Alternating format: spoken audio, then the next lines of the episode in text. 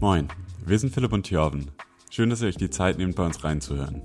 Jede Woche gibt's hier eine halbe Stunde Duolungo. Ein morgendlicher Kaffee ohne Smalltalk übers Wetter und den nächsten Urlaub, sondern über diese ganzen kleinen, großen, wunderschönen Momente der Präsenz im Alltag und dem Versuch, mehr davon wahrzunehmen und wertzuschätzen.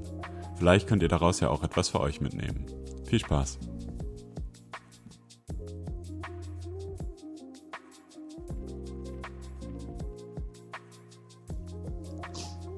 Aufnahme läuft. Super. Diesmal geben wir uns Mühe, wirklich gut zu sprechen auch. Wir haben nämlich Feedback bekommen bei Apple Podcasts. Eine Bewertung. Eine Bewertung, die war zerschlagend. Ohne M's jetzt versuchen, eine ganze Folge zu sprechen. Ohne M, ohne irgendwie und ohne so. Du redest ganz geschwollen. Nein. Hat dich das verletzt, dass diese Bewertung da war? Nein. Mich auch nicht. Ich denke mir immer, also wer sich die Zeit nimmt, da so eine Bewertung so in dieser Art und Weise für so einen Podcast zu schreiben, also außer es war jetzt jemand, der uns kennt, aber dann ist auch komisch, dann denke ich mir, also ja, dann ist es nicht so schlimm, wenn du mich nicht gut findest, wie ich rede. Und manchmal stimmt's ja auch. Genau, also wir reden ja schon auch echt nicht gut. so ich nuschel, sag ständig irgendwie. Ja, wir haben sogar auch einige Folgen, in denen wir andauernd über unsere Sprachticks sprechen, oder? Ja, Die dann in der Folge aber auch nicht besser werden.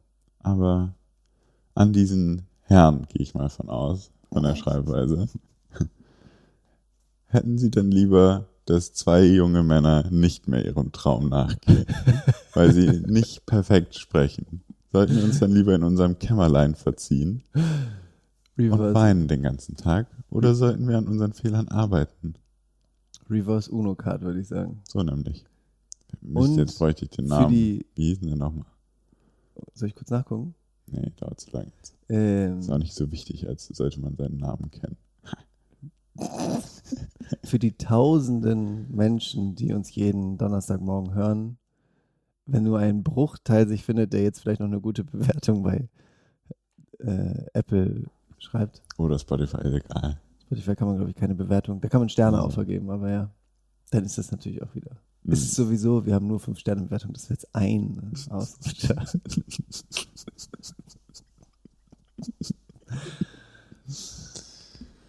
Ja, gut. Was gibt es sonst so? Ja, irgendwie so, ähm, Mann, jetzt. Äh, viel gibt's Neues. Wir hatten unser, veranstalten ja so Retreats. Ähm, da hatten wir am Wochenende eins. Das war sehr schön mit ganz vielen TeilnehmerInnen. Das erst also mit deutlich mehr, mit 20 Leuten. Hm. Das hat, finde ich, sehr großen Spaß gemacht und da, ja, irgendwie trage ich auch so ein bisschen dieses Gefühl immer noch mit. Ähm, und ja, war für mich auch voll die schöne Erfahrung zu sehen, wie schnell dann auch, also es sind ja nur drei dreieinhalb Tage eigentlich gewesen, wie schnell ich dann auch von einem, ja, wie beschreibe ich das am besten, einem nicht so richtig mit mir in Verbindungsmodus, doch irgendwie über so ein paar Tage in so einem Setting ja gefühlt in einen anderen Gemüts- und Gefühlszustand komme, wo ich dann auf einmal, also ich habe da das erste Mal in, weiß ich nicht wie lange nachts geträumt, also richtig weirdes Zeug, aber es war irgendwie sowas, was mir ein bisschen aufgefallen ist, dass, dass es einfach nicht mehr passiert ist, dass ich abends ins Bett bin, dann war schwarz, dann bin ich morgens aufgewacht.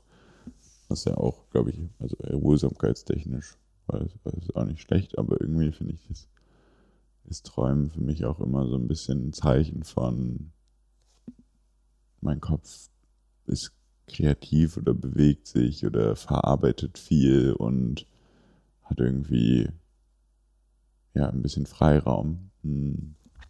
Das war irgendwie voll schön. Nicht irgendwie war das voll schön, das war voll schön. Ähm, nicht M.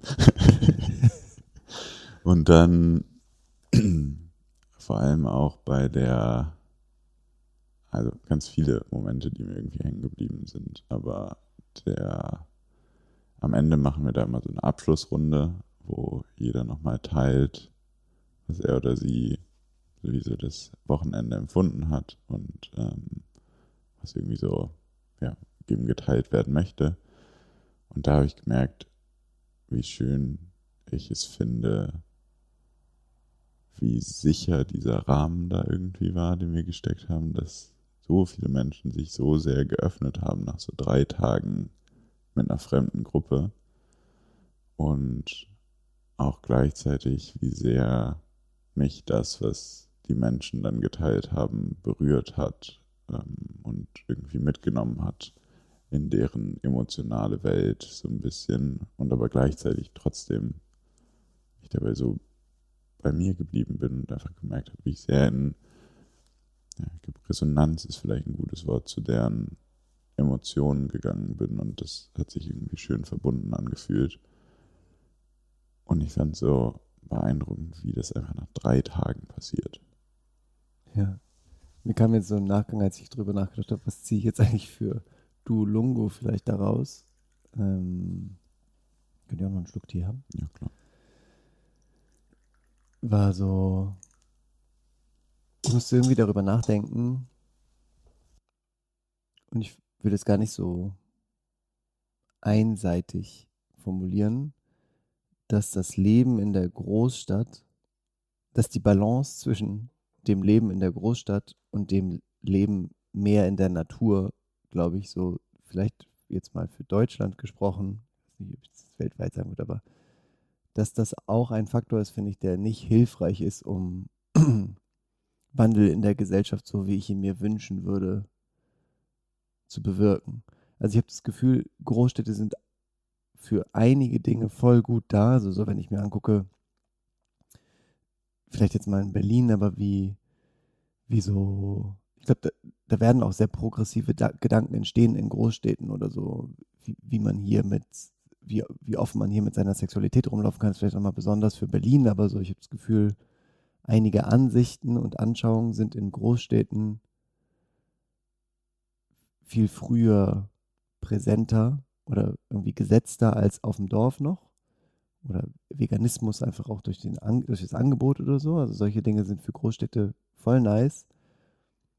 Und andererseits ist dieser Lebensort, finde ich, voll hemmend. Also so, dass da 20 Menschen rauskommen und man merkt nach drei Tagen, dass da so viel passiert. Und ich habe das Gefühl, der größere Teil ist fast, dass die Leute sich diese Zeit nehmen und den Rahmen gar nicht so. Das Programm spielt da sicherlich auch mit rein, dass wir da bieten, aber so ich glaube, es ist auch viel, dass die Leute da so zur Ruhe kommen können, ähm, dass sie ihr Handy ausschalten in der Regel, dass sie mit der Natur verbunden sind und so. Also ich habe die Großstadt lädt halt so zur Anonymität, zum Abstumpfen, worüber wir auch viel gesprochen haben, ein, ähm, zum Konsum, so, weiß ich auch nicht, man guckt hier raus und guckt halt so auf so eine Fensterfront vom nächsten Hochhaus.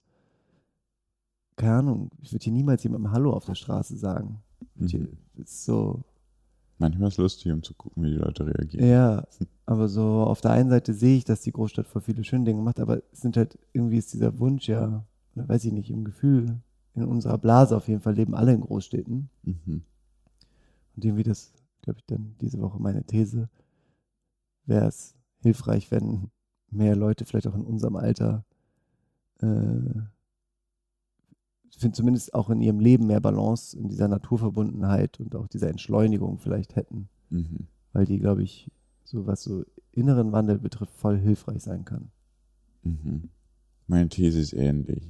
Hab, was bei mir sehr hängen geblieben ist, ist, dass in der Anfangs, also am Anfang machen wir immer so eine Runde und am Ende machen wir so eine Runde und in der Anfangsrunde haben viele dann noch gesagt, sie sind hier, um irgendwie mal abzuschalten. Ähm, und in der Endrunde hat dann eine Person das sehr schön umformuliert in, ich glaube doch nicht, dass das Abschalten war, sondern vielleicht eher Anschalten und das sonst vielleicht eher ein Abschalten ist. Und ich glaube, das ist so, was ich ja, ein bisschen daraus mitnehme, für mich ist das in der Großstadt, die ich auch sehr schätze, wirklich. Also, ich glaube, es gibt wahrscheinlich kein Entweder-Oder, so beides hat die Facetten, also hat sehr wertvolle Facetten, aber die Umgebung der Großstadt lädt schon dazu ein, Sinneseindrücke auszublenden und eben abzuschalten, weil es manchmal zu viel von allem ist oder weil es irgendwie zu dreckig oder zu, ja, vielleicht auch sogar emotional belastend ist, wenn man da so am Kotti rumläuft, ähm, was man da alles sieht, da kann man nicht mitfühlen mit den ganzen Sachen und ich glaube, da muss man irgendwie dicht machen, damit man das aushält zu einem gewissen Grad und da über irgendwelche Leute, die sich gerade in Schuss setzen, hinwegzusteigen oder was auch immer. Ähm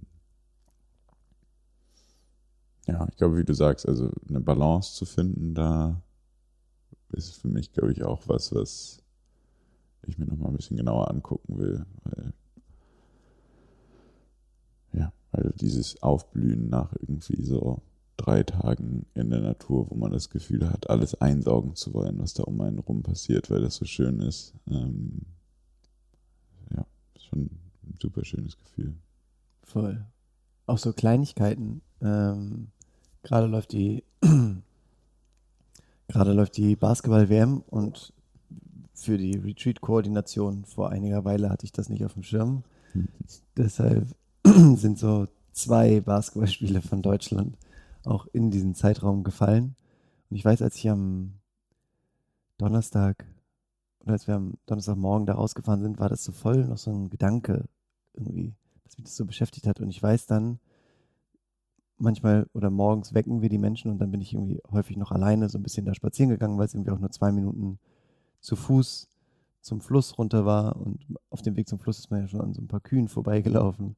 Ähm, und allein auf diesen, die Sonne hat irgendwie geschienen und ich bin da so dann ähm, über dieses Kopfsteinpflaster gelaufen und die Luft war auch so unfassbar frisch irgendwie und die Kühe haben so lustige Sachen gemacht und dann ähm, bin ich so da runtergelaufen und halt irgendwie ins, ins Wasser gegangen, ähm, das irgendwie so voll angenehm kalt war und da war so keine Menschenseele und irgendwie auf diesem Nachbargrundstück war so ein Berner Sennhund, der so seinen Kopf einfach auf so eine Steinplatte gelegt hatte und auch so seinen Kopf in die Sonne gehalten hat und die Augen so geschlossen hatte. Und das war, das war so viel, was so schön war, in so einem kurzen Moment. Und es hat mich schon so glücklich gemacht und so vorfreudig auf den Tag. Und dann kam mir so kurz dieses, boah, interessant, dass ich so am Anfang dachte, ich müsste so zwei Stunden Basketball gucken. Und nicht, dass ich jetzt nicht trotzdem Bock habe, wenn ich jetzt wieder in der Stadt bin, mir so die letzten Spiele von Deutschland anzugucken, aber wie schnell dann auch so Prioritäten auf einmal wechseln.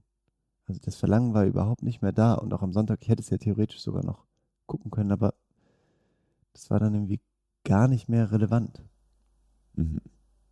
Und dennoch macht es sehr viel Spaß, Basketball zu gucken. Voll, genau. Ich will gar nicht sagen, dass ich jetzt nie wieder Basketball schaue. Ähm, aber ich weiß damals auch noch, als ich von Ridaya gekommen bin, natürlich auch noch dieses so, letztens auch mit Fenja darüber gesprochen, Sport ist halt natürlich auch ein krasses Ding, womit man sich die ganze Zeit ablenken kann. Und also da ist auch eine Balance zwischen, okay, ich muss nicht zwölfmal am Tag die Kicker-App öffnen, um zu gucken, ob jetzt noch irgendein Transfer stattgefunden hat und alle Highlights von allen Spielen gucken. Ähm, und trotzdem, genau, das hat das eine, einen großen Wert für mich und auch die Euphorie, die ich dabei verspüre, das zu schauen und so. Mhm. Hm. Hm. Eigentlich habe ich alle meine Sachen tatsächlich schon implizit untergebracht. Ich glaube, nur um das nochmal explizit zu machen, die Selbstbeobachtung, die ich daraus für mich mitnehme aus den letzten Tagen, ist, wie schnell oder wie schön ich es finde, dass es doch recht schnell geht, wieder ein bisschen mehr Zugang zu meinen Gefühlen zu finden, die in letzter Zeit, glaube ich, so ein bisschen abgedumpft sind. Und wie schön sich das dann anfühlt. Ähm, die These, wie es abschalten versus ausschalten. Von, Anschalten. Äh, anschalten versus ausschalten, ja. Abschalten. Boah, kompliziert. abschalten versus anschalten, Stadt und, Gro ähm, Stadt und Land. Und der präsente Moment war tatsächlich, glaube ich, für mich, also der mir noch am präsentesten ist, diese Abschlussrunde. Mhm. Ähm, Das hat sich irgendwie, nicht irgendwie, alles sehr äh, stimmig angefühlt am Wochenende. Mega. Ja, meine These war, dass äh, die Balance zwischen Großstadt und Naturzeit und die Möglichkeit für Wandel. mh, Der präsente Moment war dieser Morgen oder es gibt auch noch zig andere von. Das ist so eine, das ist wirklich so, man könnte jetzt in eine große Schatzkiste von präsenten Momenten, das ist irgendwie auch ein Beleg dafür, greifen.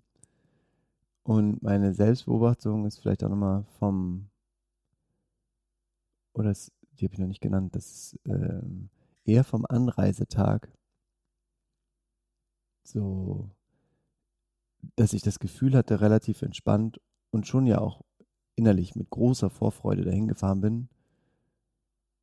Und auch einer Sicherheit, dass wir das alles hinkriegen. Und trotzdem, insbesondere als dann die Menschen gekommen sind, glaube ich, nicht so richtig wahrgenommen habe und das auch nicht so richtig irgendwie verlangsamen oder beobachten konnte, dass ich schon unsicher bin, ob jetzt diese Konstellation an Menschen zufrieden mit allem ist und ob wir das alles hinkriegen. Und nicht gemerkt habe, dass mich das eigentlich voll beschäftigt und dann so, ein, äh, ja, so eine Spirale aus, dann werde ich angespannter und aus dieser Entspa Anspannung entsteht dann Kontrollbedürfnis. Dann will ich noch mehr kontrollieren, um sicherzustellen, dass wirklich alles genauso klappt, wie wir es uns auch vorgenommen haben. Was dann wiederum zu mehr Stress führt, weil ich merke, ich kann auch nicht alles kontrollieren und dann in so ein, ich erinnere mich noch, als du das Bananenbrot am Donnerstag gebacken hast und ich, du so, da muss ein Esslöffel Milch rein und du hast einfach so einen Schuss gemacht. Und ich so, war das jetzt ein Esslöffel oder nicht? Und so, so Kleinigkeiten, wo ich dann so merke, es ist vollkommen Banane. Kann auch einer sagen, wir wären keine Sprachgenies. Ähm, und ich das so, ja auch in dem Moment in so einem Halbscherz sage, aber es steckt, eigentlich spricht aus mir auch diese Anspannung. mhm. Und Hast auch meinen Bananenstampfer kritisiert. solche, solche lächerlichen Sachen. Solche lächerlichen Sachen. Aber diese Spirale geht halt irgendwie immer weiter dann. Mhm. Also, weil natürlich kann man nicht alles kontrollieren und es ist auch nicht so wichtig. Das viel Wichtigere ist ja in dem Moment eigentlich auch, und das merken wir dann, und das ist ja auch oft, was uns dann gespiegelt wird, dass wir entspannt und ruhig sind. Mhm. Ähm, Was aber interessant ist, dass wir immer noch immer sehr entspannt und ruhig wirken, glaube ich, obwohl wir, also beide, glaube ich, dann innerlich schon ein bisschen brennen auch. ja, vor, vor allem am ersten Tag. Ich habe das Gefühl, Mhm. so, ähm, die anderen Tage war es dann auch voll entspannt. Aber ja, ich glaube, das ist jetzt unabhängig auch von diesem Retreats ein Mechanismus, der häufig bei mir, also auch in, zum Beispiel so in Arbeitssituationen genauso.